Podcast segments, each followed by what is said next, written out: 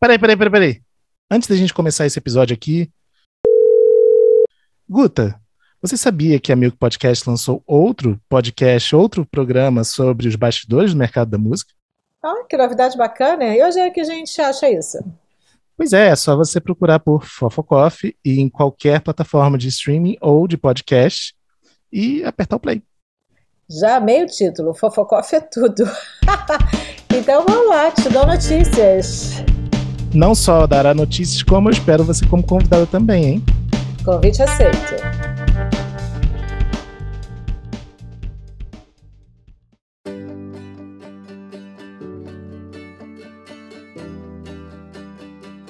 Bem-vindos ao sétimo episódio dessa temporada limitada do Fast Forward ou FF Podcast. O Fast Forward é uma parceria entre a Milk, o Música Copyright Tecnologia, o You Got Studio e o Tem Magística Amigos.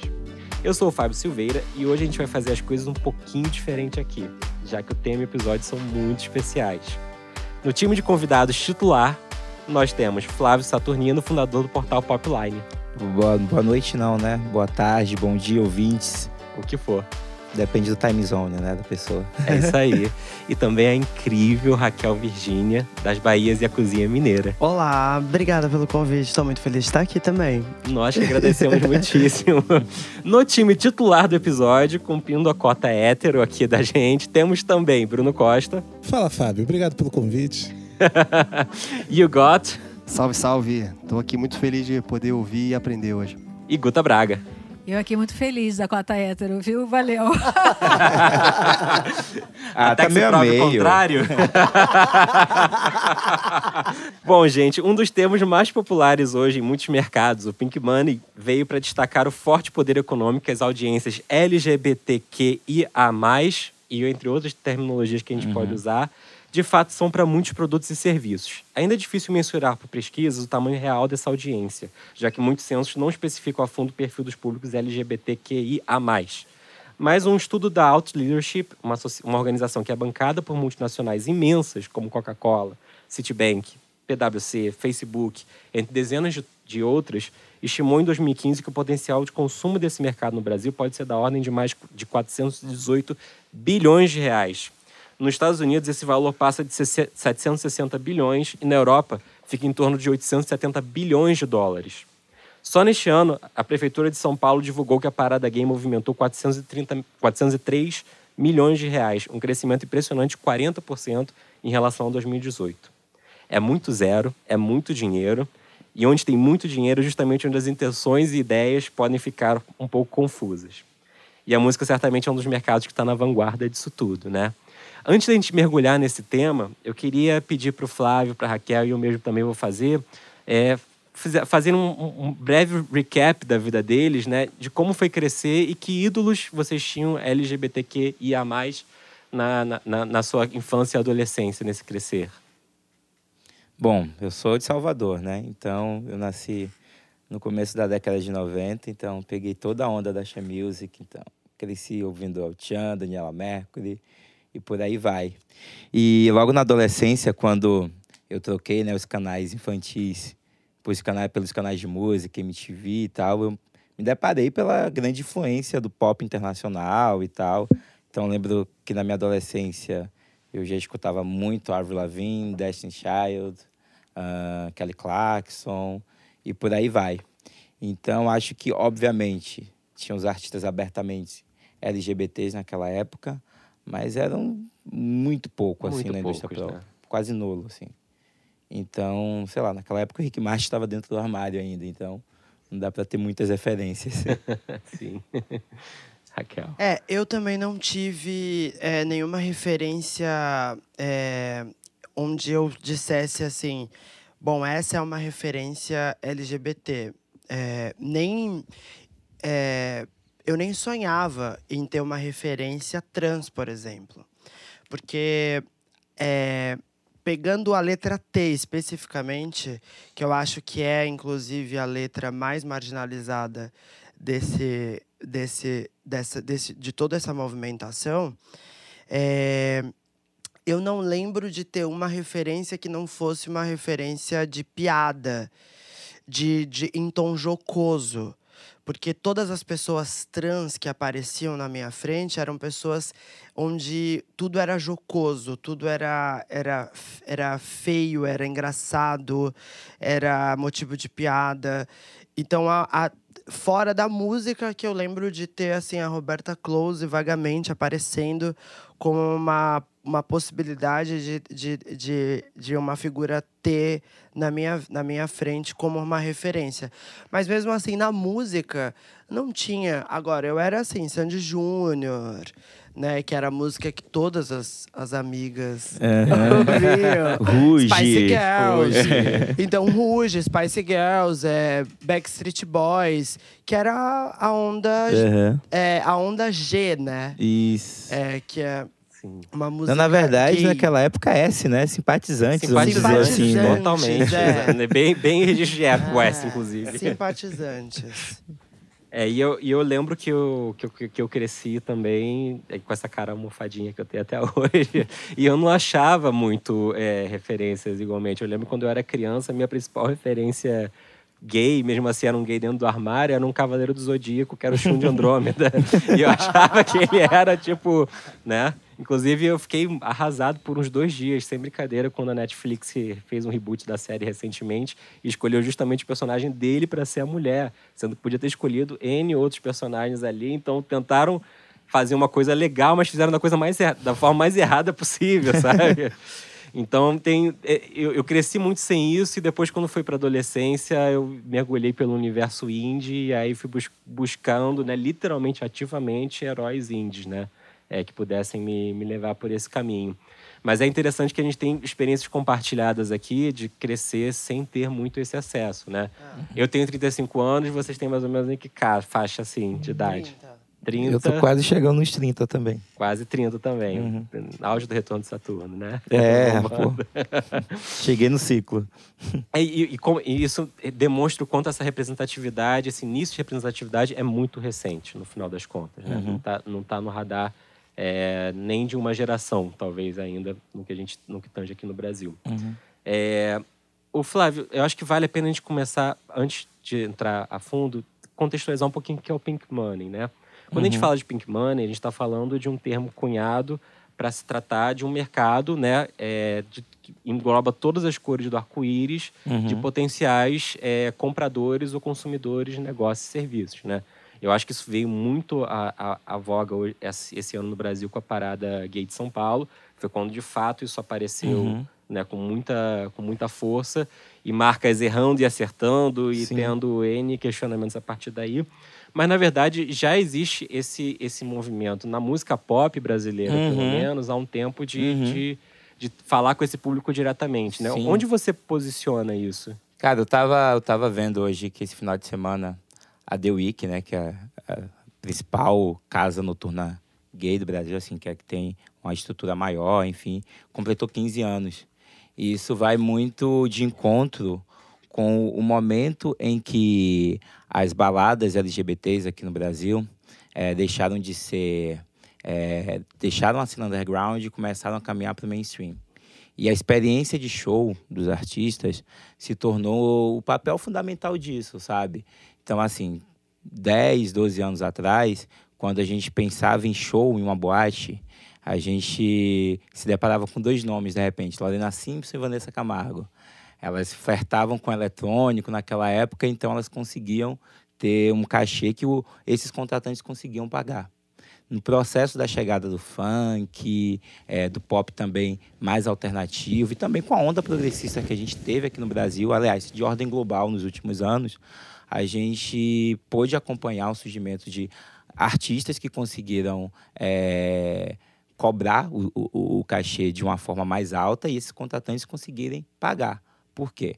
A- a- as baladas LGBTs deixaram a cena underground e começaram a, a vir para o mainstream. Para você ter ideia, a festa de 15 anos da The Week, embora não tivesse nenhum show, só foi só DJs, não foi na The Week, foi no Autódromo de Interlagos. Em Brasília, eh, a principal balada gay de lá, Vitória House, eles fazem a festa de aniversário deles ah, no estádio, no, no estacionamento do Estádio Nacional, para mais de 10 mil pessoas. Em Salvador, a São Sebastião, eles, além de ser sócios de todos os blocos, de todas as cantoras, que a gente vai falar bastante sobre isso aqui, eles têm a boate Sebastião que comemora aniversário. Eles fazem, esse ano vai ser em outubro, eles vão fazer um carnaval fora de época, que vai ter Divete e Anitta, e vai ser em um espaço chamado Wet Wild, que comporta até 20 mil pessoas. Então, é, a gente começa a analisar que é, os contratantes LGBTs estão conseguindo fazer eventos LGBTs dentro de espaços mainstream. Aqui no Rio, por exemplo, é, há poucas semanas rolou o, Chada, o Chadalis, que é uma festa referen é, referência no, no, mercado LGBT com a Glória Groove no Vivo Rio. É, e vendeu e vendeu mil e poucas pessoas. E vendeu mais ingressos do que muitos artistas mainstream que, que tocam lá de segmentos mais populares, como sertanejo, por exemplo. Sim. E isso começa mais ou menos em que momento você localiza que começa esse movimento de dar atenção no Brasil especificamente? Cara, eu acho que isso começou. Uh por volta de 2011, 2012. Eu acho que em 2011 aconteceu um fenômeno que foi ficou muito claro assim, do primeiro momento de Pink Money no Brasil, que foi de ordem internacional, que foi no mesmo ano a gente teve Madonna e Lady Gaga aqui fazendo shows em lugares para mais de 40 mil pessoas. A Madonna já tinha vindo em 2008, já tinha lotado dois Maracanãs e tudo mais. Só que em 2011 tinha um, um, certo gosto diferente, porque era o ano também de volta do Rock in Rio. E as duas primeiras noites a esgotarem o Rock in Rio foi a noite da Rihanna, que foi a Rihanna com a Katy Perry. E também teve uma outra noite que foi pop também, que eu não lembro agora se foi. Não, a lista aqui foi 2013. Não vou lembrar qual foi a outra noite pop, mas ficou claro ali que existia já um comportamento, do, um certo poder aquisitivo do público gay de, de gerar receita suficiente para pagar esses eventos, sabe? Então, assim, a Lady Gaga no Brasil, os dois, as três datas dela aqui, para um público de mais de 40 mil pessoas, foi claro ali que era um evento LGBTs, assim, sabe? Que era o público gay pagando ali, em sua grande maioria. Então, acho que esses dois fenômenos é, abriram espaços para artistas do funk, que aí vem a onda da Valesca com um beijinho no ombro, que foi é que quando... Até esse momento, na verdade, o funk ele passava ao largo, né? Isso. Ele era uma música consumida por todo mundo, uh -huh, mas não tá uh -huh, no, no, no, uh -huh. cerne da questão. E a Valesca teve um papel fundamental também nesse momento em que o funk começa a invadir a, a cena LGBT e os artistas de funk começam a fazer shows dentro das boates. É, com certeza. E aí a gente, a gente tem um, um, um fundamento e uma criação né, de, um, de um mercado em que se passa a prestar na música mais e mais atenção ao público LGBT em, em todas as suas, as suas vertentes, né? uhum. né? como foco de atração hoje. Sim. Uhum. Até o momento que a gente vive hoje, que eu, eu escuto com de basicamente todo mundo. É, que, e aí a gente vê as, os tropeços de estratégia e ideias que precisa falar com esse público para de fato acontecer. Né? Mas dando. É, eu até fiz um, um levantamento interessante aqui eu fui investigar os 200 maiores hits do Spotify nesse momento, quais deles, tanto global quanto Brasil, né? Quais deles eram por artistas LGBT, né? E quais eram por artista, assim, qualquer que fosse o, a, a, a cor do arco-íris, né? Eu tentei pegar, no mínimo, artistas que, que eram LGBTs ali. É, se eu pegasse o top 200 global do Spotify, 15 são LGBT. E aí eu tive que contar nessa lista uma questão de critério. Três hits do Queen, que voltaram com, por causa do, do filme. Tive que contar algumas coisas assim. No Brasil, dos 200, só nove são. E, no entanto, se fala que para se estourar uma artista pop no Brasil, você precisa falar com o público LGBT, né? Dessa forma. E sendo que desses nove, nesse universo 200 que eu contei, tinha um Legião Urbana, que deve ter acontecido alguma coisa que a música voltou com tudo, e tinha um Lulu Santos, que é uma novidade no mundo LGBT oficialmente, uhum. né? Mas aí a gente tem um ponto, né, fundamental, que são os artistas que uh, dependem diretamente do público LGBT. E aí eu acho que a sua lista ia aumentar se você fosse contar. É esse, é esse que tá. Aí é que tá o X da questão, uhum. né? E aí, uma, uma crítica bastante forte que a gente escutou esse ano, né? É, a, a parada LGBT de São Paulo foi a que, poxa, eu queria, aproveitando que a Raquel tá aqui, ter as Bahias e a Cozinha Mineira num baita carro de som, fazendo um, um baita show lá. É, então, aí eu acho que tem algumas questões a serem levantadas, porque eu acho que é, é, LGBT é uma, não é uma sigla muito simples, é uma sigla complexa. E existe uma série de interseccionalidades a serem discutidas. Porque uma coisa é o gay branco, outra coisa é o gay negro. Uma coisa é o gay indígena, outra coisa é o gay rico, Uhum. outra coisa é o gay pobre. Uhum. Uma coisa é lésbica, outra coisa é lésbica branca, lésbica preta, lésbica rica, lésbica Aham. pobre. Uma coisa é. E, e tudo isso significa pink money. Uma coisa é, é, é, é trans branca, outra coisa é trans negra, uma coisa é trans negra rica, outra coisa é trans negra pobre. É, então, existe uma série de interseccionalidades, porque, a, é, por exemplo, a The Week é, ou a Bubu, que são casas de São Paulo, eu já fui ofendidíssima lá Uhum. dentro. É, inclusive na Bubu, que é uma casa de, de, é, de São Paulo gay, eu fui tirada a tapa de dentro do banheiro por segurança.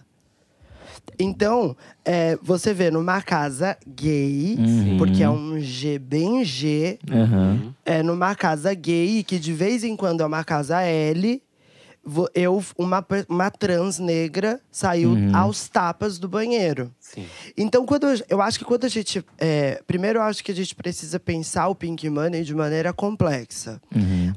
Complexizar o que significa o Pink Money em solo brasileiro, que é o solo que mais mata pessoas trans. E o que significa. Aí, eu- a- a- quando, aí eu acho que o dinheiro é, do gay branco. Porque quem tem dinheiro para pagar o Rock in Rio, que esgota a. Lady É, Gaga, esse ponto era um ponto é que a gente queria muito chegar aqui. é o gay branco. Aham. É o gay branco que pode pagar e esgotar a Lady Gaga no Rock in Rio no ano de, de- que eu esqueci o ano que você falou. 2011. 2011. É, então assim, é, e aí será que esse gay branco tem empatia com a, a, a travesti negra? Uhum. Porque eu acho que o Pink Money, ele tem que servir para nos proteger. Entende? Quando é, o Pink Money ele tem que servir porque essa lógica monetária, essa lógica de, de- de- essa lógica é, de verba, essa lógica de dinheiro, quando ela, ela tem que servir para a gente conseguir exigir mais direitos civis Sim. para a gente exigir mais pluralidade no- na, na, na pró- da própria sigla.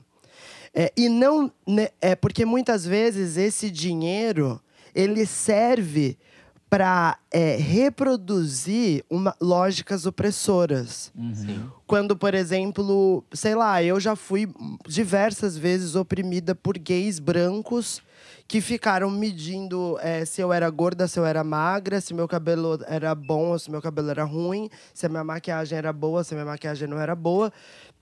É, e é, dentro de uma lógica opressora, de nor- normativa, Sim. é, entende? De padronização, né? de padronização. Então eu acho que quando você pega artistas que quebram essa lógica normativa e trazem uma outra lógica de empatia para o que a gente chama de pink money, Uhum. eu acho que é, é de extrema importância e eu acho que o movimento LGBT precisa dar esse salto qualitativo no debate, que é não aceitar numa parada LGBT, que é um momento onde é óbvio que tá todo mundo indo ali também para se divertir, mas a gente é transformar o entretenimento LGBT num, num, numa- num propagador e no, de, de novas ideias, novos princípios que não reproduzem a normatividade excludente e que mata. Porque o, o dinheiro do Pink Money tem que servir para um, pro poder, para um poder para marcos civis. O Pink Money tem que servir para a gente poder sentar numa mesa de negócio e falar é, o, e chegar numa mesa de negócio e falar assim: por que não tem trans trabalhando nessa empresa? Uhum. Por que não tem trans é, se apresentando? Por que vocês não colocaram uma trans no comercial de vocês? Por que, que o, o Pink Money tem que servir para isso e não para gente é, é porque é, eu acho que é, enquanto o Pink Money reproduzir lógicas opressoras e o Pink Money colocar e aí assim eu estou numa, numa, numa, num momento da minha carreira onde eu estou dando nome aos bois. Porque eu acho que a gente generaliza tudo e não fala os nomes das pessoas. Eu acho que, assim, é, o ano passado, e quando eu abri o jornal, o destaque era a Isa e a Luísa Sonza na parada LGBT. Uhum. Duas São mulheres Paulo. héteros, Sim. né? Uhum. Duas mulheres héteros e isso. extremamente normativas. Embora a Isa seja negra, ela corresponde muito ao, ao, ao, Uhum. ao, ao, ao, ao- à expectativa normativa. Uhum. Tanto que ela se tornou o novo símbolo da, de toda a het- a heteronormatividade. Quantos amigos meus héteros já não vieram falar que a Isa é a- o sonho da mulher, de, de- de- da mulher? Uhum. E a Luísa Sons a mesma coisa. Então, assim, eu até botei um cabelo loiro liso pra ver se eu engano alguém. porque, porque, assim, o lance é que. é, eu tô me alongando, mas já vou parar. Não, Eu- não, eu- continua, vai lá. Não, eu só acho que é, é, a gente precisa. Quando eu abri o jornal o ano passado e eu estava dentro do meu apartamento, porque eu não fui convidada para nada. As Bahias e a Cozinha Mineira não foi convidada para nada na parada LGBT de São Paulo. E isso é uma denúncia que eu estou fazendo. Sim. Porque uma, uma banda com duas mulheres trans, que faz um disco chamado Tarântula, onde a gente está denunciando a Operação Tarântula de 1987, que perseguiu pessoas LGBTs com um discurso de que ia erradicar o vírus HIV, porque eram essas pessoas que estavam espalhando por São Paulo. A gente fez um disco com essa temática. E aí, é, você vê as pessoas LGBTs compartilhando horrores, o hit da pessoa hétero. E você vai na. E, e quando você abre a, a, a- o jornal, LG, o, o jornal é, e você vê a foto da Isa e da Luísa Sonza, me desculpa, gente. Tem alguma coisa muito errada. É, é, é- Várias coisas erradas, várias né? coisas erradas. Eu aproveito sentido. até a oportunidade para falar aqui no Rio tem a parada LGBT daqui a duas semanas, duas semanas, dia 22. E a gente tem acompanhado de perto, a gente tem tentado apoiar o Popline como mídia, principalmente pela dificuldade da ONG que organiza, é, no que diz respeito à captação de patrocínio, a incentivo de ordem pública. E, na verdade, o que, o que a parada se tornou, aqui, principalmente de São Paulo e daqui do Rio, é, são oportunidades comerciais, né? Então, assim, é, uma marca quer patrocinar e ela quer dizer qual artista que ela quer colocar ali no trio. Então, eu já escutei histórias de tipo, olha, é, oferecem três, quatro, cinco artistas, eles preferem fechar dois artistas que, que, que se comuniquem com o que aquela marca quer, quer falar. Então, é, eu acho que existe toda uma, uma falta de uma falta de consciência, talvez. E eu acho que as marcas querem estar próximas, eu acho que isso é ótimo. Mas o, o que eu acho que falta, de uma forma geral, é uma avaliação de fato, assim, sabe? De, Claro. de como é que a gente vai estar E entender quem, isso. quem tem o poder de fala e um protagonismo Exato. e quem é aliado, né? Nesse momento a Exatamente. gente Porque uma confunde as coisa, é, é- uma coisa é você falar assim: é, as Bahias da Cozinha Mineira vão fazer um show e vão ter a participação da Luísa Sonza. A Lineker vai fazer um show Aham. e vai ter a participação da Isa. A, a, a, a, a Glória Groove vai fazer um show e vai ter a participação da Ivete Sangalo. É um aliado. Eu acho que aí é, É é você está criando alianças, Isso. onde você está dizendo para o público assim: olha, é, eu, eu sou a anfitriã da festa, porque essa festa é minha, Aham. e eu estou recebendo pessoas que têm popularidade o suficiente para fazer essa festa ganhar um endosso maior ainda. Eu acho que isso é um posicionamento. Porque em nenhum momento, embora eu esteja dizendo, dando nome aos bois, em nenhum momento eu estou criticando essas carreiras. Aham, não. Se eu sou artista, eu fui convidada, eu vou. Eu acho que elas estão certíssimas de. Tanto Isa, quanto Luísa Sonza, quanto Anitta, quanto Ivete Sangalo. Estão certíssimas, tem que ir mesmo. Se foi convidada, tem que ir. Eu acho que, que quem tem que questionar é, por que, que elas estão aí e não outras figuras é o Pink Money. É aí que entra o Pink Money. Exatamente. Porque é a hora que a gente tem que olhar pra cara de todo mundo e falar: bom, se vocês não chamarem a pessoa certa, a gente vai virar as costas pra vocês. Exatamente. E não participar Porque dessa o Pink festa. Money, o Pink Money tem que servir pra isso. Sim. Pra hora que você falar assim, então, amor, se vocês querem chamar uma artista que não simboliza, mas é aí que tá, porque também tem que ter uma revolução de gosto. No- Aí, é por aí que entende? passa muita coisa. É, talvez. porque o gosto é infelizmente a gente foi educado pra amar o, hétero, o heteronormativo, o, o hétero cis normativo. É. Até vamos voltar na coisa, né? Que, que- que foi super interessante que vocês tocou, porque quando a gente falou aqui das experiências comuns crescendo, né? Que a gente provavelmente se, se acostumou a amar mais artistas, fem- mulheres, cis, e, e de- dentro desse registro. Elas são as divas. As ai, divas meu maravilhosas, Deus. sim. Meu Deus, eu vou chorar, eu vou morrer. Ela subiu no palco, olha a Sim. roupa dela. Tipo, essa é uma lógica. Isso tá entranhado. Isso tá entranhado, mas isso é normal. Inclusive, acontece no movimento negro. Pessoas negras não conseguem assistir pessoas negras. Sabe? Pessoas negras não conseguem ter ídolos negros, pessoas LGBTs Uhum. não conseguem ter ídolos LGBTs. Pessoas trans não conseguem ter ídolos trans. É, pessoas lésbicas. não- E por aí vai. Eu acho que é, é uma das coisas que a gente precisa, e aí eu acho que é uma questão de costume mesmo, vai ser a gente criar essa, essa questão de várias coisas, né? Porque, por exemplo, o fato das Baias da Cozinha Mineira ser uma banda de MPB e que tem um pezinho assim na universidade, então a gente tem uma pegada é, a gente tem uma pegada MPB também é um lance que, as, que a gente parece que não encaixa com o público LGBT. Uhum. Tanto que o nosso público não é LGBT, o nosso público é universitário. Ponto.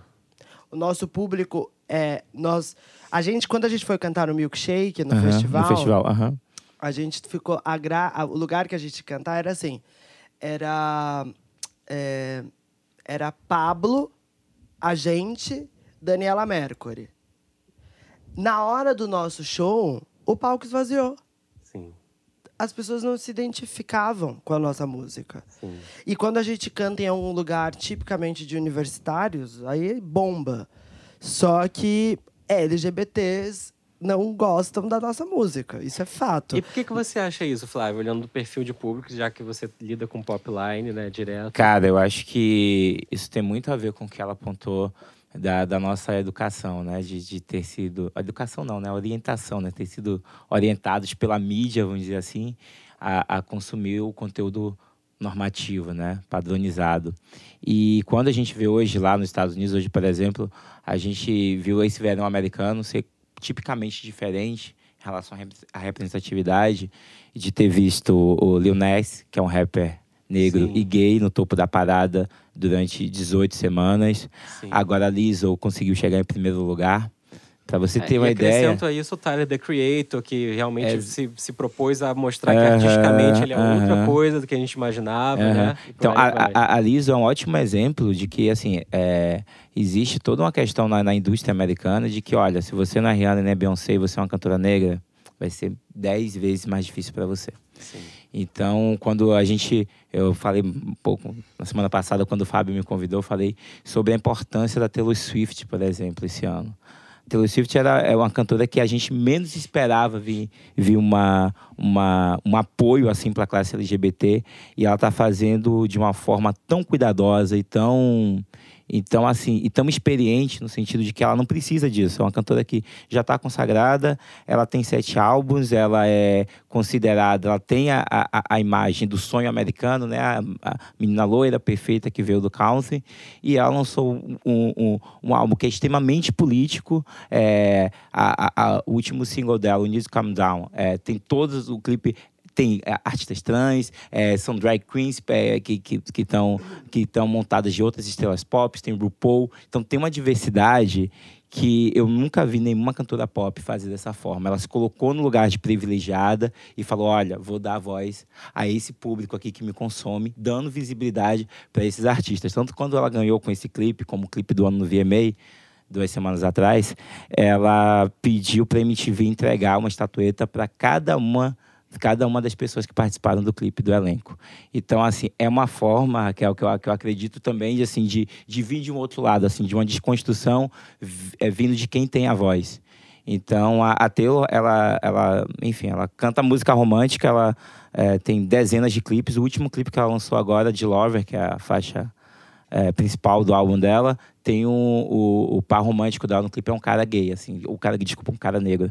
E nunca ela teve um protagonista negro no clipe dela, assim. Ela era Sim. criticada por isso que ela fez um clipe que, ela- que foi gravado na África e não tinha nenhum negro no elenco, por É, eu, exemplo. eu vou, eu vou tempo contemporizar atrás. de volta que eu acho. Então, é... Eu acho que a Taylor ela demorou para chegar, demorou demais para chegar nesse lugar que ela chegou. né, Mas, nesse mas é quando você avalia e olha a, como as outras cantoras da, da- dessa geração sei lá, Demi Lovato, Ariana Grande, Katy Perry, que bebem também dessa fonte e também não é, se posicionam em relação a isso, não fazem atos concretos, porque o ato concreto vai muito mais além do que postar a, a, a foto do HQ censurado pelo Crivella, sabe? Eu acho que ato concreto está muito mais próximo do que o Felipe Neto fez. Sim. Então, acho que a Taylor Swift está avaliando assim, em atos concretos, em como eu posso desconstruir, como eu posso usar a minha voz para contribuir para o público que, me, que, que, que, consome a minha música, sabe? É, Parte e, desse e o que a. Raquel falou trouxe é Eu muito acho- importante nesse sentido de, da pluralidade de todos. O que, que é, é o LGBT nesse universo, né? Toda essa Uhum. pluralidade que existe.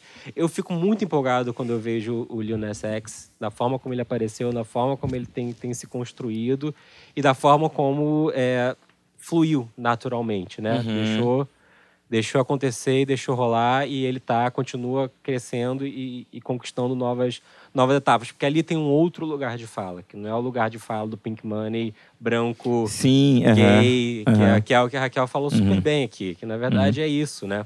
As marcas por si só, que apoiam, é- elas próprias não entenderam. É, porque eu acho que o Pink Money, ele, ele precisa passar pro. Tem que ter o exercício da empatia. Porque se a gente entender que enquanto travestis estiverem morrendo, Uhum. gays estarão apanhando, porque tá dentro de uma mesma lógica, é, a gente não vai construir uma lógica de empatia.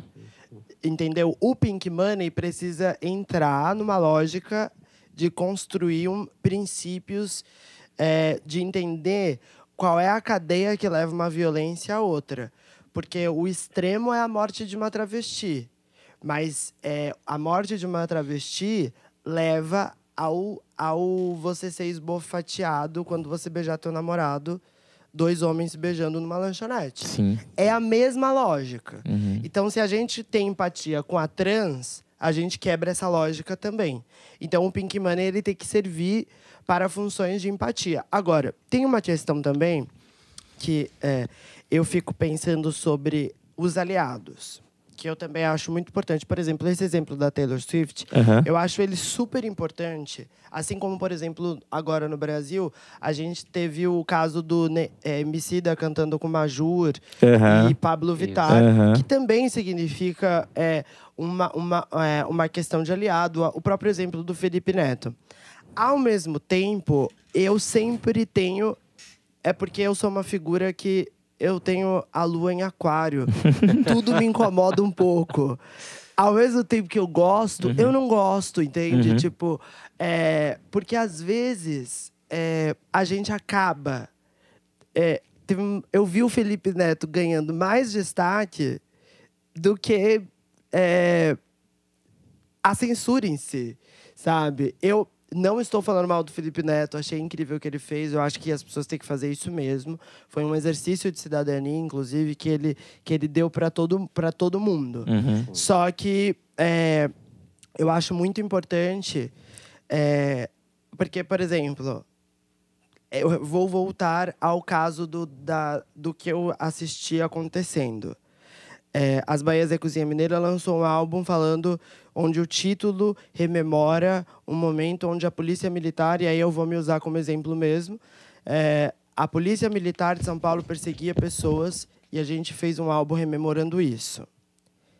No, no- no nosso álbum, é, esse novo álbum, a gente tem várias músicas onde a gente pega extremamente pesado em vários momentos. É, qual foi a música que as pessoas é, falaram que estava revolucionando o ano? A música do Emicida junto com a, com a Pablo e a Majur. E as pessoas estavam o quê? O Emicida é um gênio, o Emicida é um gênio. Então, no final das contas, quem é o gênio? É o homem. Cis Uhum. e hétero. No caso da Taylor Entende? também. No Aham. caso da Taylor também. E no caso do, do, do Felipe Neto também. Então, tipo assim, você tá vendo? No final da cadeia, quem ganhou foi o hétero, cis, normativo. É, é muito sutil o que, o que a Raquel tá falando, eu acho, que, que, é, que é super interessante. É, é, é veemente, mas é muito sutil. É porque, sutil. verdade- O que você tem que fazer é, é. Você tem que dar voz e deu a voz e pronto. Não é eu tô te dando a voz, mas o lucro é meu. Entendeu? Uhum. É, não, o Pink Money, ele tem que inclusive questionar isso para quem está indo lucro. Uhum. Entende? É, até porque tem muitas situações em que o artista ele é LGBT, mais, mas por trás também tem os seus empresários Sim. héteros e cis. Então, Sim, eu vivo esse caso. Aham. A minha estrutura toda Aham. é hétero, cis, branca, normativa por trás de mim. Aham. Só que se eu não me vinculasse também a essa estrutura, eu não cresço nunca. Uhum. Só que eu, eu o tempo inteiro é, me questiono por isso. Uhum. Porque também quando eu tentei construir uma, uma, uma carreira independente é, com uma estrutura de mulheres negras dentro do meu escritório, as pessoas quase me engoliram. Uhum. Entende? É, porque é isso, é como se você fosse um, uma sardinha Tentando romper um tentando sistema. né? Do- do- é, contra um monte de tubarão. Mas, É. mas uma pergunta é, sobre essa questão de quem te representa comercialmente. De forma geral, você acha que é um problema é, terem pessoas que, como você falou, héteros, brancos? Isso é um, você acha que é um problema ou, ou de repente pode ser até visto pelo outro lado o fato de que pessoas héteros e brancos estão trabalhando para me colocar num, num lugar de Eu acho que é- spotlight? Eu acho que é um problema. Porque quando a gente não tem é, um, um mercado onde. é, porque a os bastidores decidem muito mais do que as câmeras. Muito mais.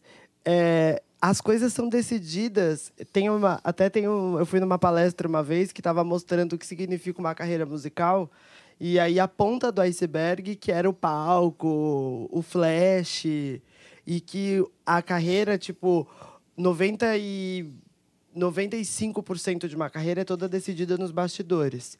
Ora, se toda uma carreira é decidida nos bastidores e tudo é decidido por homens brancos, héteros, cisgêneros, normativos, então a lógica é essa. Inclusive, quando você me tem na frente. Tipo, eu posso estar à, Sim. eu posso estar à frente representando uma lógica extremamente normativa. Eu acho que também é importante que a gente saia quebrando toda a cadeia. Toda uma cadeia precisa ser questionada, precisa ser revista. Por que não temos mais pessoas negras, mais pessoas LGBTs eh, trabalhando em diversos setores eh, do, do meio artístico? Entende? Porque é óbvio que para mim é muito mais difícil aprovar certas coisas quando eu tenho que passar pelo crivo de tipo 10 homens brancos cisnormativos, onde eu tenho que assim, eu tenho que todo dia eu gasto 3 litros a mais de saliva por isso. Entende? É, não precisa ir longe. Eu conheço muita gente que teve que trabalhar o Biel e LGBT e, e imagina a quantidade de sapo que teve que engolir, né? O Flávio tem uma iniciativa bem legal nesse sentido, né? Pois Flávio? é, pois é. Eu, tava, eu tive uma inquietação, assim, porque com o Popline eu acabo conversando diariamente, não só com os artistas, mas com toda a estrutura né, envolvida. Então, com os empresários, com os assessores.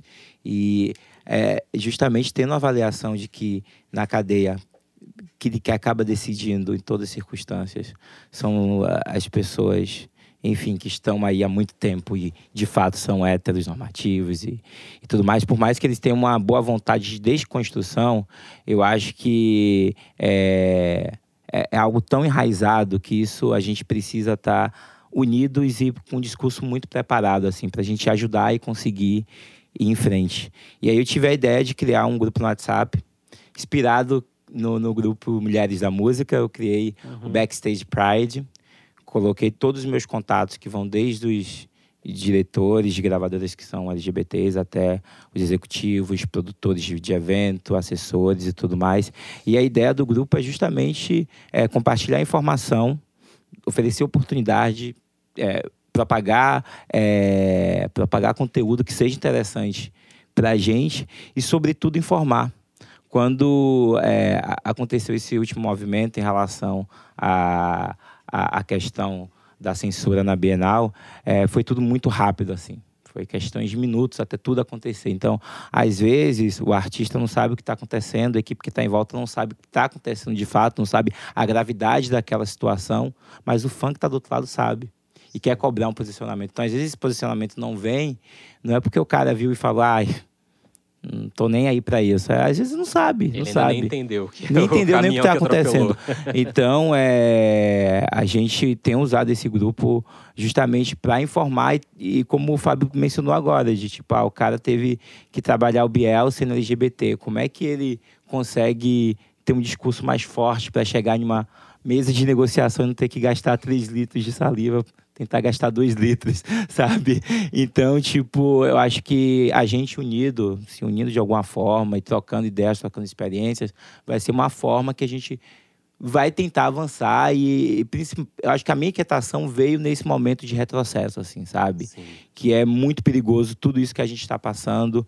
É muito perigoso quando a gente vê é, uma artista tomar uma, uma, uma atitude pró-LGBT e aí vem a galera que, que encara isso como uma atitude política e vai lá e começa a perseguir esse artista também com comentários negativos. E o artista fala: Poxa, o que é que está acontecendo? Tem uma outra galera agora aqui é, falando que eu não deveria ter tomado essa atitude. Como assim?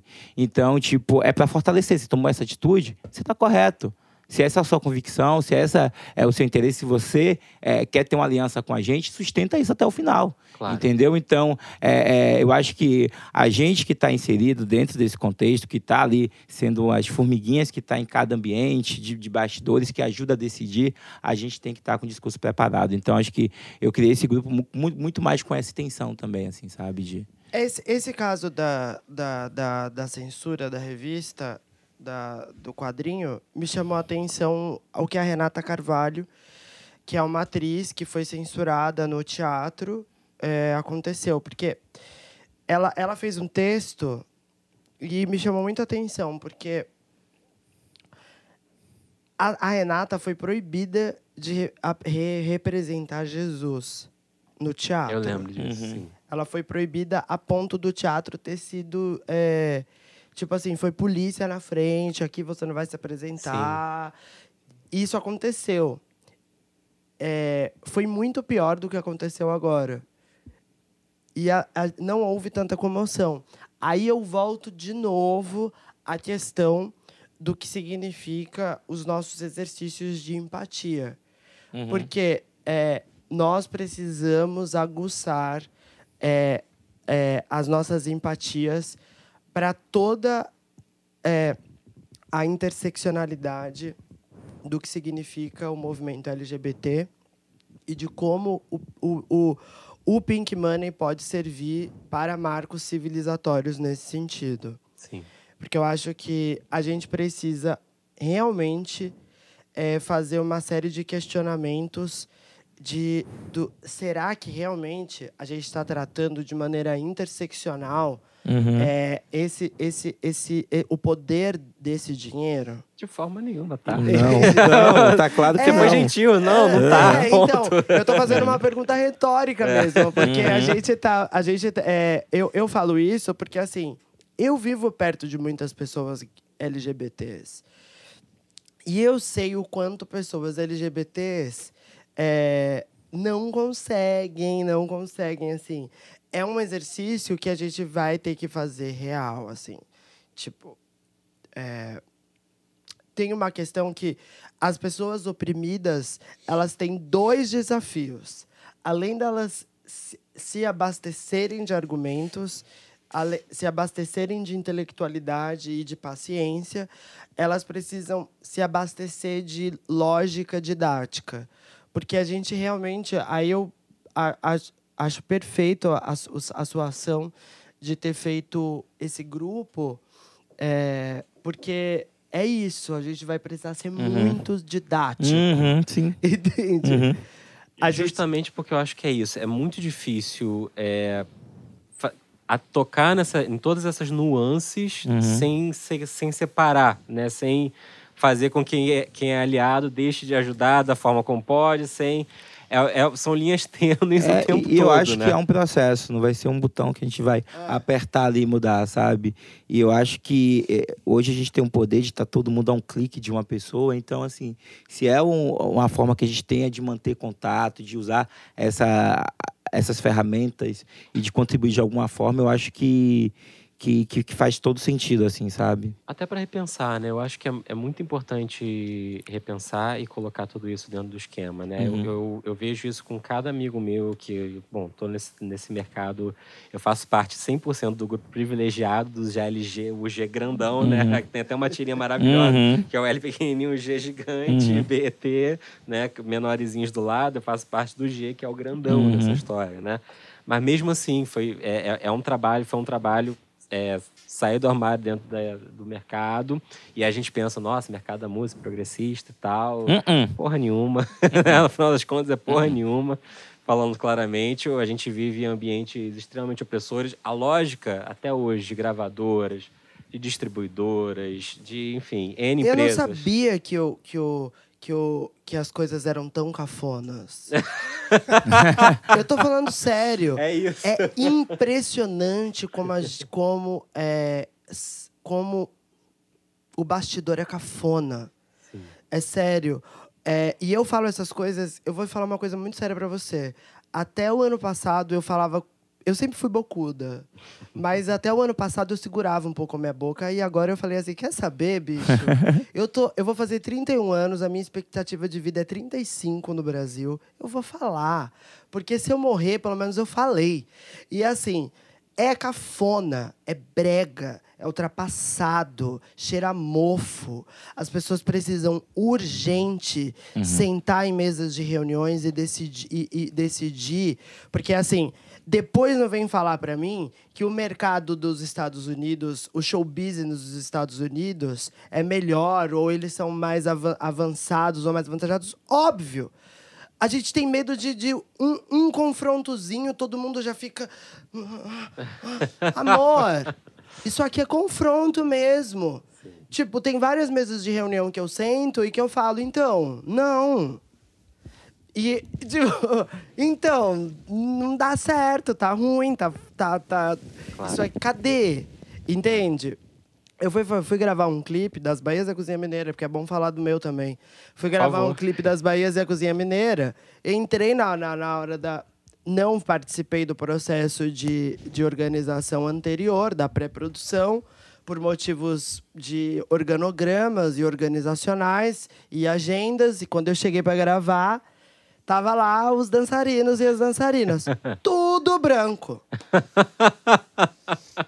Eu falei assim, o que vocês estão fazendo? Ninguém parou a pensar nisso. Nenhum... Aí o que, que acontece? O que, que eu viro? Eu viro uma espécie de Paola Bracho. eu viro uma vilã, eu viro uma artista é, que não. Que, porque assim, diálogo a gente tem. Porque, amor, verbo eu tenho. Sei conjugar, tá tudo certo. A minha questão é que, assim, diálogo tem uma hora que chega um limite da, da cafonice, que é assim, virou cafona você entrar num lugar e só ter gente branca. É cafona você chegar num lugar e não ter, e não ter trans. Sim. É cafona você ficar se perguntando. Tipo, é assim, você entende? O, é, é cafona você é, agir de maneira hierárquica, como se você estivesse vivendo no, no, no, no, no país da Rainha Elizabeth, sendo que a gente está num lugar onde é muito melhor a gente conversar de maneira horizontal, quanto mais horizontal possível, e conseguir realmente fazer com que. É, porque o, o, o Brasil por exemplo, a gente foi entrevistada pela, pelo, por um jornal de Portugal. E eles, a, a moça portuguesa estava impressionada com figuras como As Bahias da Cozinha Mineira, Lineker, Linda Quebrada, eh, Glória Groove. Ela estava impressionada. Ela falou, não, porque isso é uma coisa que não está acontecendo aqui. É, de fato. É, isso é um movimento de vocês. Esse, esse, esse movimento que existe no Brasil, da Lineker, aquela é, é, é, trans, preta, retinta, cantando daquele jeito, com aquelas letras, sendo compositora. A Lin, com aquele talento incrível, sendo compositora. É, com a, a, um, uma originalidade estética e plasticidade absurda no trabalho. É, as Bahias e Cozinha Mineira, todo esse movimento não tem em outros lugares é, é um movimento muito brasileiro, porque nos outros, em, nos outros países eles ainda são muito mais cafonas que a gente. Sim. E a, só que o que, que acontece? O que a gente não consegue pegar isso e colocar na parada LGBT para o mundo inteiro ver. O que, que a gente faz para o mundo inteiro ver? A nossa cafonice. Basta, basta a gente lembrar que, que praticamente todas as drags, me, me, me corrija se eu estiver errado, que estouraram no Brasil, trans, drags, etc. Qualquer artista nesse espectro, né, nesses vários, nessas várias cores, teve que embranquecer para aparecer, né? E, ah, e olha aqui eu. A minha, Raquel está louríssima aqui a do lado. Minha peruca loura lisa, meu amor, é que eu tô querendo ser Taylor Swift nesse país. Ah, boa! Mas eu acho que é isso. Porque, por exemplo, imagina que histórico você pegar uma parada LGBT e ao invés de você colocar é, é, a Anitta para uhum. ser a linha de frente... Tudo bem que agora a Anitta se assumiu B, né? Sim. Mas você. Eu contei ela lá no top é, zero eu acho Spotify, que ela é B. Ali. Mas, por exemplo, você pode pegar. É, imagina você colocando Linda Quebrada com a plasticidade dela para brilhar na, na parada. Imagina você pegando todos esses artistas que estão quebrando lógicas. Uhum. É, é, que são muito ultrapassadas, que são assim, ei, tipo, já vamos, vamos, vamos olhar para esse, esse mercado e vamos, vamos mostrar, vamos, vamos vamos ensinar para o mundo o que o Brasil sempre ensinou, que é, é fazer música que inesperada. Uhum. Porque o Brasil sempre foi um lugar, é, o Brasil sempre foi um oráculo da música. O oráculo de novos comportamentos. E a gente não pode negar isso, principalmente agora. Sim. É agora que a gente tem que pegar e botar todo mundo na cara, assim, ó. Ó, oh, a gente. Tem um exemplo legal que eu acho disso. A gente vive uma efervescência cultural muito grande na Bahia, né? Nesse Sim. momento. Uhum. conversando com o Flávio, de artistas muito interessantes, uhum. né? E conversando com o Flávio, ele me contava sobre qual é a realidade hoje do carnaval de Salvador, né? Nesse sentido. É, isso a Raquel vai ficar um pouquinho assustada, mas vamos lá. Pô, o Carnaval de Salvador virou um, então, um circuito LGBT, na verdade, GGGGG, sem as outras siglas, vamos falar assim. Mas esse movimento lá em Salvador aconteceu de uma forma muito maluca, porque é, até o início dos anos 2000, o, o, bloco de rua lá com a corda e tudo mais, com a badá, enfim, aquele apartheid que eu acho péssimo também, é, ele acabou perdendo espaço para os camarotes, porque começou a acontecer, as meninas queriam é, conforto primeiro e depois ter a, o, a possibilidade de sustentar sim seu salto 15 a noite inteira, de poder retocar a, a make do meio da, no meio da noite, de fazer o cabelo no meio da noite. E houve um movimento natural das mulheres saírem dos blocos, que elas tinham que ficar lá de tênis, no 15 minutos de bloco a make já tinha caído, então todas as mulheres foram para os camar camarotes. Tanto que, se você vê vídeos de cobertura de carnaval, você vê os caras fazendo pezinho, assim, sabe? Do bloco, para ele conseguir beijar a mulher do, do camarote. E aí, é, os caras começaram a sair dos blocos e ir para o camarote. E aí, qual é o público que restou na pista? Que consegue fazer barra rondina seis horas sem se cansar, é apertado o tempo inteiro e até gosta, diga-se de passagem. então, veio esse movimento lá em Salvador, assim, do, do, do carnaval, falando da, do, do, da letra G, da sigla, né? E aconteceu de uma forma muito maluca, porque esses blocos, os blocos de, de rua de Salvador, eles na, nasceram na década de 80 vindo de, de agremiações, né? Eram é, empresários que se juntavam com outros empresários e criavam os blocos, né? Bloco Eva, Bloco Crocodilo, Bloco Cheiro, que aí deram origem às suas respectivas bandas e por aí vai. O ecossistema era esse. E agora o que acontece? Hoje todos esses blocos têm ali entre os sócios pessoas gays que, que são empresários e que se associam a essas artistas e que conseguem atrair esse público para dentro desse circuito. Então, para a gente ter uma ideia, a Ivete Sangalo, por exemplo, ela desfila por três dias. E cada dia o abadá dela custa entre 600 e 800 reais, podendo chegar a mil reais na hora. Então, Epic Money, Epic Money. É. Por total Mas Pick o Money. Pink Money branco, G, G, G, G. É, exatamente. fala. Indo- Eu sei, eu sei meus amigos que vão, tô vendo a cara deles aqui. Sabe? Mas é, esse fato no Carnaval de Salvador começa a chamar a atenção que o Salvador, além de ter virado é, um polo de circuito para o público gay, vem uma questão da tolerância, do impacto social que é isso, sabe? Tem um áudio que vazou no WhatsApp que é muito engraçado, mas até pro Fábio. É maravilhoso. Que é a reação, é uma mulher contando para uma amiga a reação dela no shopping center com a quantidade de, de viado circulando no shopping. E aí ela fala no áudio, olha só, tá cheio de viado aqui. É E viado eles- do qualquer é jeito. viado de tudo que é, de qualquer jeito. E tem viado bonito, tem viado feio, tem casal de viado. E eles ficam assim, comendo na praça de alimentação, na farmácia, com mala. E o, o choque social disso, Salvador é uma das cidades mais homofóbicas do Brasil, assim, sabe? É muito. Salvador, enfim.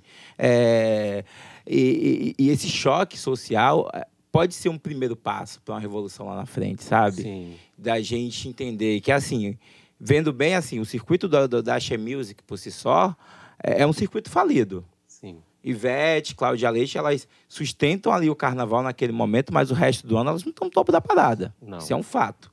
E hoje você percebe que Pablo Vittar, por exemplo, eu estava no trio da Pablo esse ano lá em Salvador, era uma das maiores pipocas. O, o, o, o, o bloco da Pablo não tinha venda de abadá, então a gente chama de pipoca, então as pessoas não precisavam ter corda. E foi um dos blocos que mais arrastou as pessoas. Assim, tiraram as pessoas do farol da barra, que é o início do desfile, e que seguiu acompanhando. Então existia um público ali esperando Pablo Vittar. Então, assim como Pablo, com certeza eu acho que. Você já, você já cantaram no Carnaval de Salvador, trio A puxando? gente cantou no trio da Pablo. Esse ano agora você está. não, não, não, no- O ano passado. ah, sim. Então, a- é, eu acho que pode ser uma, uma, uma- abertura, assim, sabe? De que, tipo, olha, é isso mesmo. A gente está aqui, a gente invadiu esse circuito. A, A, gente, também cantou no edital, aqui. no Pelourinho. Aham. Lembrei agora. Então, assim, o Carnaval de Salvador celebra a diversidade, mas a gente vê hoje que existe um poder também aquisitivo do público gay que está movimentando lá. Claro. Que é Gay assim- paulistano, principalmente. né? Exatamente. Se essa galera não vai pro Carnaval de Salvador, eu acho que eu- não vai ter mais bloco com, com, com, com a Já é outro ser- carnaval de Salvador. E eu acho que um recado muito importante que a gente tira desse episódio também é pra galera que trabalha, que tá escutando a gente aqui, que trabalha com artistas, que falam para um público LGBT e todas as suas, as suas cores, é, sejam mais conscientes de quando você é um- artista que ajuda a dar visibilidade à causa. Não Exatamente. se apoia na causa. Exatamente. Eu acho que esse é um ponto bastante fundamental e que a gente bateu muito na tecla aqui. Não E aí, sabe o que eu bater acho mais. que, que, que acaba se tornando assim, enfim, quem estiver escutando a gente, foi empresário, enfim, de artistas que bebem dessa fonte, é colocar o artista para estudar.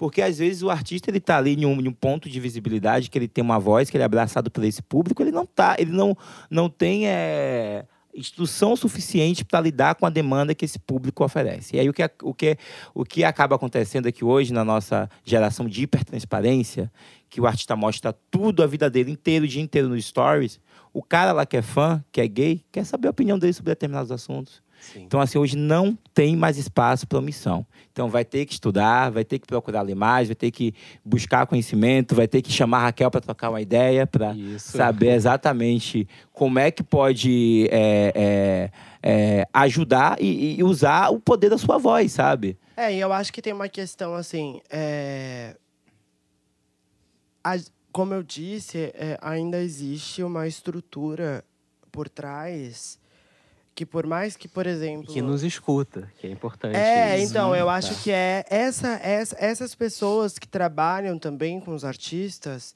é, não só os artistas, mas a equipe inteira precisa é, criar esse lugar de tipo de como que a gente vai falar é, porque assim o, o, o, o business da música e do entretenimento brasileiro é conservador. Isso é fato. É conservador. Porque o público é conservador. Porque o público é conservador. Então, assim, quem vão ser quem de nós quem de nós será é, as pessoas em que vão é, realmente incomodar um pouco e mesmo assim ser comercial. Porque, por exemplo, vamos pegar aqui uma figura emblemática LGBT, do público LGBT, e que soube fazer isso muito bem. Madonna. Uhum. Madonna é uma figura que ela nunca deixou de ser pop, ela sempre foi pop, ela sempre esteve no mercado, ela sempre correspondeu às expectativas do mercado, mas ela, ao mesmo tempo, sempre incomodou. No Brasil, me parece que não tem espaço para isso. É, me parece que tudo precisa ser muito bonzinho, entende? Muito funny, Uhum. muito. Ah, mas e aí, você se incomodou com isso? Não. Eu acho que uma pessoa que vem quebrando um pouco essa lógica é a Anitta. Que ela, ela, ela realmente é, fala de maneira muito genuína coisas que incomodam ela, coisas que. Mas a maioria das vezes, o discurso em geral. Porque o Brasil é assim. O Brasil é, o país, é um país de muitas violências, mas que não gosta de discursos radicais. É, o, Ba- é, o- o Brasil e seus tabus. No o Bra- ponto. é, o Brasil Esse é é, esse ponto. lugar. O Brasil, o Brasil é o país que mais mata um monte de gente. É um país recorde de- em tudo quanto é tipo de genocídio. Mas, pelo amor de Deus, não fala assim. Hum, exatamente. Não fala assim. Eu sei, porque eu sou uma artista que falo o que penso e eu sou o tempo inteiro. As pessoas, Raquel, não fala assim. e, e, assim, é isso, entendeu? Então, o que. no- Será que a gente está preparado? Será que a gente, como. Como pessoas que promovem e que organizam a cultura, o entretenimento, será que a gente está preparado para colocar certos dedos na ferida de verdade? Uhum. Será que a gente está preparado para comercialmente colocar o dedo na ferida? Porque eu, eu acho que dá para ter um casamento. Sempre. Entende? Dá para dá pra ter um truque entre mercado e colocar, às vezes, o dedo na ferida. Você não precisa ser funny o tempo inteiro e nem o seu discurso precisa ser genérico o tempo inteiro. Porque, desculpa, assim, tem um monte de gente, um monte de artistas que não são os artistas necessariamente, mas são os projetos empresariais que estão em torno desses artistas, que transforma o discurso sempre num discurso genérico. Uhum. Então é assim, ai, o amor, ai, a paz, ai, a paz mundial. É quase uma miss. É quase uma miss. É uma miss. A paz mundial, o amor, a fome. Isso não vai mudar a nossa realidade. Tanto que não mudou. É, e uma Entende? observação, é quase 2020, né? É quase Quase 2020. E assim, é querer subestimar demais a inteligência das pessoas. É, eu acho que alguém, algum projeto empresarial precisa se propor a colocar um pouco o dedo na ferida. Aham. De tipo assim, vamos, vamos, vamos, vamos provocar um pouco? Vamos provocar a ponto da gente encher um estádio provocando? Aham. Entende? Vamos encher um estádio de, de provocações? Uhum. Porque senão, gente, a gente. A gente porque é, é muita felicidade, às vezes, entende? Às vezes, eu tô falando sério. Às vezes eu entro no Instagram e eu olho o jornal, eu falo, não tá batendo. não, não tá batendo! Eu, eu- o jornal é só desgrameira. Você abre o Instagram, tá todo mundo feliz. Tá, é funny. É, é, Entende? Tem uma histeria no ar. Não, tem alguma coisa errada. Alguém precisa entender que a gente não pode ser tão, tão, tão eh, incoerentes. Entende? E eu acho que, assim, óbvio, cada artista tem a sua, a su- a sua maneira. Inclusive, eu mesma e a Sucena, que canta comigo, a gente é completamente diferente.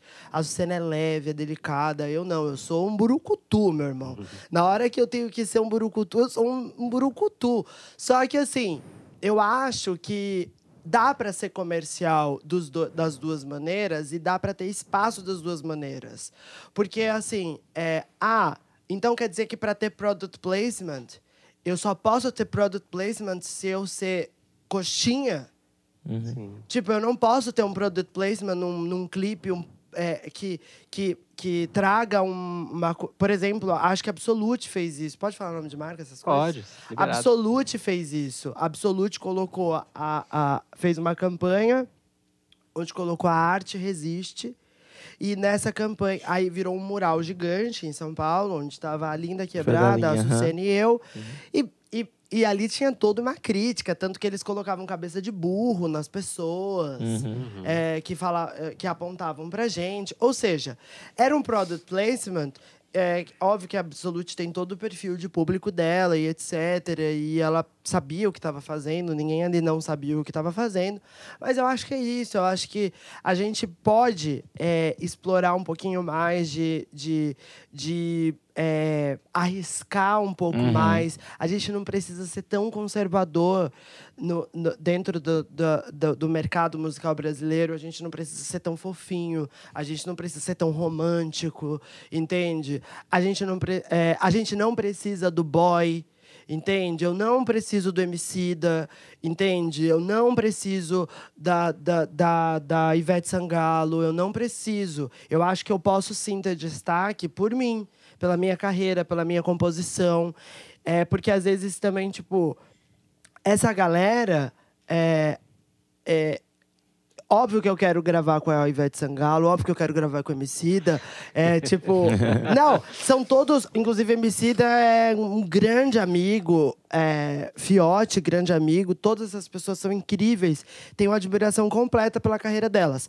Porém, eu não quero é, que quando eu gra quando tipo assim se eu gravar com alguns desses artistas seja um grande favor que eles fizeram para mim entende e para minha causa Mas sim porque você chegou lá por conta própria. é, e e sim, foi. porque. E é tipo, porque vira uma coisa meio assim, Princesa Diana dando a mão pro aidético, sabe?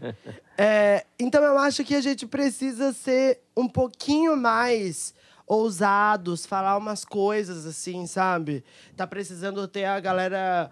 A galera que bota a boca no trombone mesmo nesse país, porque se não tiver gente botando boca no trombone, já já a gente tá indo pra pra, pra. Vai ter artista sendo perseguido nesse Sim. país. Como já tá começando. Vai ter pessoas sendo, indo pro calabouço. Sabe? Calabouço é coisa da ditadura militar. Isso são coisas que estão iminentes.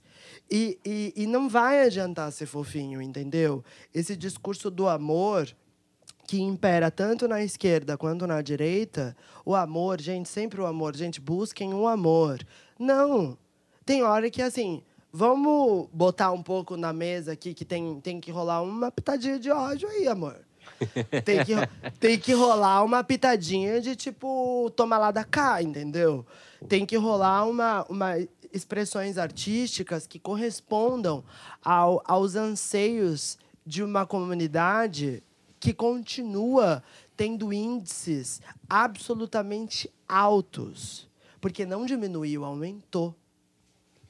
A gente tem a Pablo Vittar como um fenômeno LGBT no Brasil, mas é, diminuiu ou aumentou?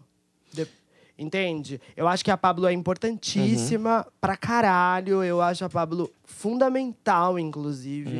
Tem feito. É, é, há um. Antes da Pablo, pós-Pablo na minha cabeça, inclusive. de- eu sou muito agradecida a Pablo em vários sentidos, pessoalmente, porque várias vezes eu já vi pessoas falando assim pra mim.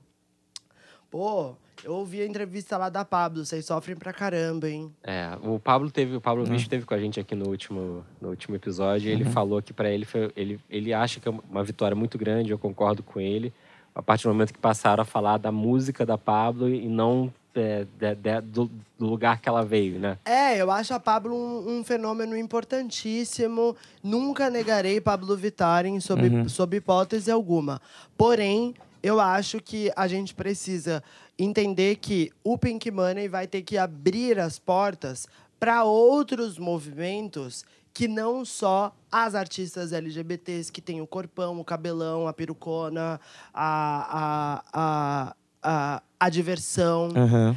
É, precisa chegar artistas LGBTs também com outros tipos de discurso, como o meu. Que incomodem, que Entende? Que incomodem, ferida. que coloque dedo na ferida, que fale assim, então, não concordo, não gostei, acho que isso não tá legal, então, não, não quero. É, tipo, sabe? Porque eu sei que pessoas. Eu sei que em vida, artistas como eu costumam não ter sucesso. Geralmente, artistas, artistas como eu fazem sucesso quando morrem. Porque aí as pessoas falam, nossa, que incrível as coisas que a Elis Regina falava. E aí ninguém ia no show dela quando ela era viva. tipo, só que é, a questão. Tim Maia também era assim, né? Todo mundo acha Tim Maia incrível, mas morreu de fome. Nem ele no- ia no show dele. Nem ele, tem- contas. Mas eu acho que tem uma questão. Mas eu acho que tem uma questão assim.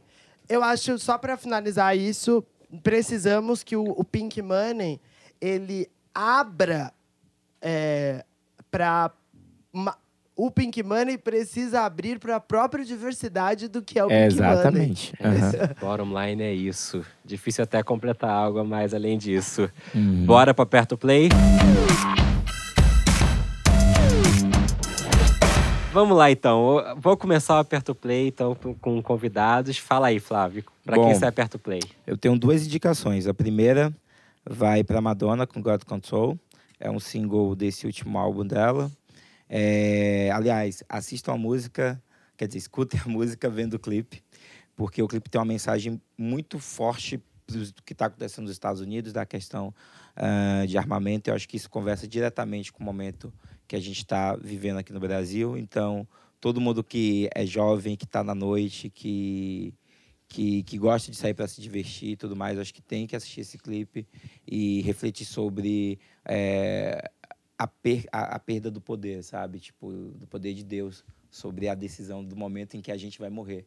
Que com a arma fica muito mais fácil decidir. Enfim, a minha primeira indicação Madonna. A segunda vai para Normani. Normani, ela é uma ex-Fifth Harmony, que, é, que é um, foi uma girl band formada no X Factor, enfim, que é, foi uma girl band formada por Britney Spears e Demi Lovato. Então, girl band não dura muito, mas as meninas são talentosas. Tem a Camila Cabello que tá super estourada, mas a Normani tem um grande diferencial, que ela é, enfim, é uma cantora negra, ela dança pra caramba, e ela chega em um momento em que a gente precisa de uma nova Beyoncé, precisa de uma nova Rihanna, precisa de mais mulheres negras ganhando espaço na música americana. E para ela é muito difícil. Enquanto a Camila Cabello já chegou no- nos dois primeiros singles com dois grandes hits globais, ela já está indo pro quarto, no quinto, ainda não conseguiu chegar lá, mas Motivation tá indo bem nos Estados Unidos. Você sabe vem que eu indiquei essa música faz uns dois programas. Ah, e, con- é? e conforme eu continuo escutando ela, eu continuo gostando mais Ah, ainda é? dessa Ah, música. Ela tinha acabado de Eu- sair. Eu, acho que, eu acho que é, é- é- fazer essa música acontecer é um grande serviço para a música global hoje, assim, ter mais uma cantora negra ocupando o espaço, sabe? E é um musicão, né? Vamos falar a verdade. É uma Aham. puta música, não tem Aham, jeito. aham. Raquel. E aí, te botando, desculpa, Ah. rapidinho, Fábio, te botando um pouquinho na fogueira, o que, que você achou desses últimos dois da Camila Cabelo? Ah, eu gostei muito de Shameless. Eu acho que ela bebeu muito da fonte da, da Rosalia. Acho que rolou uma inspiração ali. E eu acho que lá o clipe vai vir uma vibe meio Billie Eilish, assim, sabe? Eu acho que a a Camila, a estratégia dela de lançar duas músicas ao mesmo tempo foi, é, foi a mesma que ela fez com a Havana, que ela lançou a Havana e Oh My God. Aqui vingou, ela trabalhou. Então, assim, eu acho que tem alguns artistas que têm uma demanda muito alta, que fica fácil de testar, de lançar duas músicas e ver qual é a que o público ali dentro da base dele vai abraçar e aí ele vai conseguir usar a força do público dele para alcançar mais público. Eu, eu, eu, não, eu não ouvi o suficiente, eu ouvi assim uma vez e meia, Hum. eu acho, mas eu fiquei com a impressão de uma, uma das duas músicas, Hum. De dela tá repetindo um pouquinho a fórmula. A, a, a Lara é, parece bastante com, com Senhorita e um pouco de Havana É, também. né? Só que Shameless, eu tava discutindo no grupo com, Que é mais equipe popular. né? É super diferente.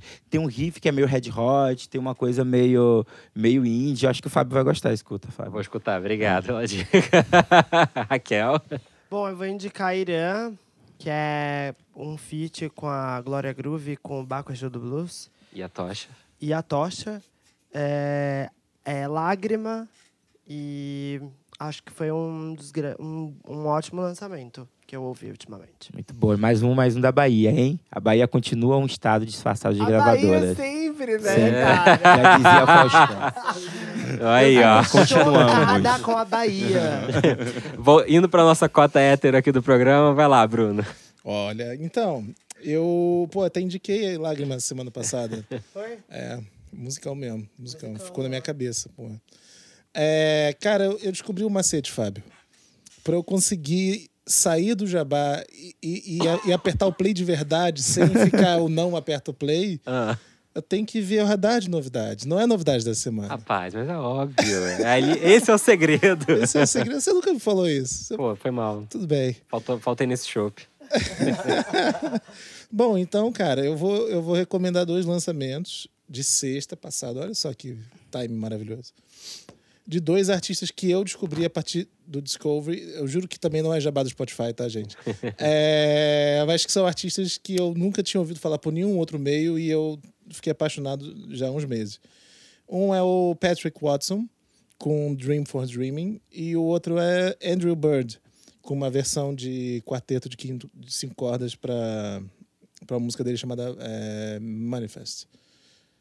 Uau. You got. Bem, estamos falando de pop, popline. Opa. Vou falar sobre uma artista que eu acompanho há muito tempo. Na verdade, consumo tudo. Tove Lo lançou uma música uhum. essa semana. É, really Don't Like You. Tive até uma história com ela. Tive a oportunidade de estar com ela na, há uns quatro anos atrás no, no, Música na Mochila. Passamos, passamos um dia em Estocolmo lá, me levou para um monte de noitada. Então, assim, desde. Ela bebe pra caramba, bebe né? pra caramba. Ele sabe é... por experiência a cara dele de não, é... Bebe pra caramba. Não assim. sabe. Não, eu lembro quando ela veio aqui, ela veio pro Brasil, a, a, a Universal fez um uma festinha para um, um hostel aqui em Copa, mas é, é na subida, acho que, do, do Pavão Pavãozinho. Caramba, ela bebeu muito. Quem tava lá também bebeu muito. Na hora eu tinha esquecido onde eu tava. Falei, galera, então, como é que a gente vai descer daqui? E agora? E tal. Enfim, mas foi, Exatamente, foi ótimo, foi exatamente. Pô, me levou pra, tipo, conhecer todos os bares de, de Estocolmo. Então, desde então, é, acompanho a carreira. Acho muito legal dentro dessa temática pop. Teve música também é, no pop da semana Backstreet Boys com Steve Aoki. Uhum. Então, pra quem, pra quem curte. E não vou criar uma nova categoria aqui do... Backstreet Boys, você falou? Não, Backstreet Boys. Black, Back? Black ou Back? Back. Backstreet Boys. Backstreet, Backstreet Boys. Boys. Estamos falando da boy band, Backstreet Voltou, Boys. né? Voltou e, vai, e tá com ingressos esgotados no, no Allianz Parque, tá? 22 minutos esgotou Uhum. É a onda no, da nostalgia, né? Tipo, que é uma, uma onda global, assim. Eu lembro que... Tem que descobrir pra que eu vou pedir o ingresso, então. Pois é, a última vez que eles... a, a última vez que eles vieram pro Brasil, eles fizeram casa de 6, 7 mil pessoas com muita dificuldade, assim. Tavam... Qual que é a gravadora do Backstreet Boys? Sony. Liga lá na Sony. Aí, ah, vai lá, liga na Sony. Já fica o recado. Galera da Sony, e... fiquem espertos aí, Bruno vai ligar. É, é, é, muito engraçado isso da, da onda da nostalgia, que... Enfim, aqui a gente está vendo o fenômeno Sandy Júnior. Acho que tende a, a, a, surgir mais nomes, tanto nacionais quanto internacionais, que vão beber dessa fonte aí, de, desse sentimento das pessoas. Com certeza. Guima, me arruma o um ingresso, por favor. Já. Deixa aqui. Uhum. Vamos lá agora para Não, não, só, só mais, um, mais uma do Igot. Na verdade, eu vou criar uma categoria nova aqui. Vai ser o Aperte o Play Futuro. Oh, que isso? Aproveitar a temática oh, do programa. Forward. Não, sim, sim. Fast forward. Não, vai sair daqui a dois meses, mas eu recebi recentemente a notícia que foi um, foi um, um, trabalho que foi gravado aqui no estúdio também, da, de uma artista trans, a Rafa Vilela, e já, já vai lançar em breve, breve, breve. Então já aperte play futuro. Que legal. Rafa quase esteve conosco aqui hoje. Ah, que legal. Rafa, um beijo. É, saudade de você aqui no estúdio. Vamos lá, Guta. Obrigada, Gat. Bom, o meu aperto play vai para o último single do George Michael, uma brincadeirinha. é que eu sou meio retrô. No meu aperto play, eu descobri uma dica ótima, que é pegar cola lá no meu grupo do MCT. Então, essa, essa cola veio do Felipe. Um beijo, Felipe, de BH, publicitário. É, o Aperto Play vai para Diaba, do Urias. Aliás, ela tem uma história bem interessante, porque ela era produtora da Pablo. Uhum. Ela foi produzida igualmente pelo Gork. Uhum. Tem mais fofoca? Conta aí pra gente. Ah, cara, muito amor. muito amor porque é um movimento, né? Eu acho que Eu a Pablo apaixonada por essa música. É, a música, parte, o clipe, tudo, é, são é maravilhosos. interessante assim do, do escritório da Pablo, ela segue com, com, a, com a mesma galera que, enfim, começou com ela três, quatro anos atrás. E a, e a Urias tá, fazia parte da equipe dela e agora eles estão com estão tendo oportunidade de criar mais um artista ali dentro do, do ecossistema dele, sabe? E de ser mais um artista que está dentro do, do, do, do nosso do nosso Pride, né? Então, é muito importante quando a gente vê nascer não só artistas, mas também novos escritórios que têm esse potencial de trazer mais artistas LGBTs. Que é tudo que a gente vem falando aqui, exatamente isso. Ô, Guta, você falou do lançamento do George Michael, mas eu vi no meu radar de novidades que tinha lançamento do Fred Mercury, hein? Ó, cuidado. Vou mandar, vou mandar. Amo essas coisas novas. É. E para fechar, eu vou com duas recomendações, já que a gente falou tanto de Bahia. Uma é da Bahia, é um projeto lindo, incrível, maravilhoso chamado Batalá, que é foi um projeto capitaneado ali pe- pela turma da GG. é, e que traz um grupo, que é o grupo que toca no terreiro do Gantoá há muitos e muitos anos, que é o Grupo Ofá, né? É, fazendo músicas de candomblé absolutamente maravilhosas. O disco é quase todo em Yorubá, tem três músicas em português. Uhum. Uma lista de participações especiais estelar, que vai de Ivete Sangalo, Uhum. Marisa Monte, Gilberto Gil, Alcione, Gal Costa, No lançamento Zeca semana Pagodinho. passada em Salvador bombou. Não estou em Salvador, mas meu O feed... ti- o seu feed Ah, tava no minha, meu feed é metade de Salvador, inclusive esse final de semana para lá. E é, e é um disco incrível. Eu brinco que esse é um disco que é nave mãe de sample para muita gente, que é, Uhum. é realmente muito especial. E o meu outro, meu outro é, Aperto Play é, vai pro lado do indie. É, é uma banda que eu acompanho há muito tempo, que eu gosto muito, chamada The Hold Steady. É uma banda que precisa pescar o que o cara tá cantando em inglês ali mesmo, porque tem po- muita poesia na forma de cantar e tal. Eles lançaram um disco novo, que tinha passado meio despercebido, chamado Thrashing Through the Passion que é um baita disco de rock, é um baita disco de rock com muita poesia, muito bem cantado, com uma capacidade de escrever cenas do cotidiano e, e- e juntar, que é literalmente um disco de rock literário, quase. E é, mas ao mesmo tempo, muito acessível, tá? Não quero assustar ninguém. Mas é isso, The Hold Steady, Thrashing Through the Passion. Gente, queria agradecer muito a presença do Flávio Pô, e da Raquel muito, aqui. hein? Eu queria dizer que é muito, vezes. que é muito especial, porque quando a gente já estamos no sétimo episódio e a gente vai montando os temas e chamando os convidados na no, meio que na nossa intuição. Eu queria dizer que a gente sempre, sempre, sempre encaixa na, tu- na intuição e que a gente está muito feliz com o episódio de hoje. Então, muito obrigado. Que legal. Raquel. Ai, gente, obrigada. Eu já tô saindo daqui com medo já, porque assim, Dos bois, eu, né? não, eu sempre faço isso. Eu dou entrevista, aí quando eu saio eu falo, tô com medo do que eu falei nessa entrevista. Medo dos bois, né? Aí assim, tá valendo, eu falei, já era. É isso mesmo. Tá lindo. Mas tem que ser assim, autenticidade. É isso aí, gente. Muito obrigado e até semana que vem. Muito obrigado, até É. mais. Valeu, gente. O FF Podcast é produzido por Fábio Silveira, Bruno Costa, Guta Braga e You Got. O editor-chefe é Fábio Silveira. A gravação de áudio e edição final são feitos por You Got no You Got Studios, no Rio de Janeiro. A trilha sonora é de You Got e Bian. Até a próxima.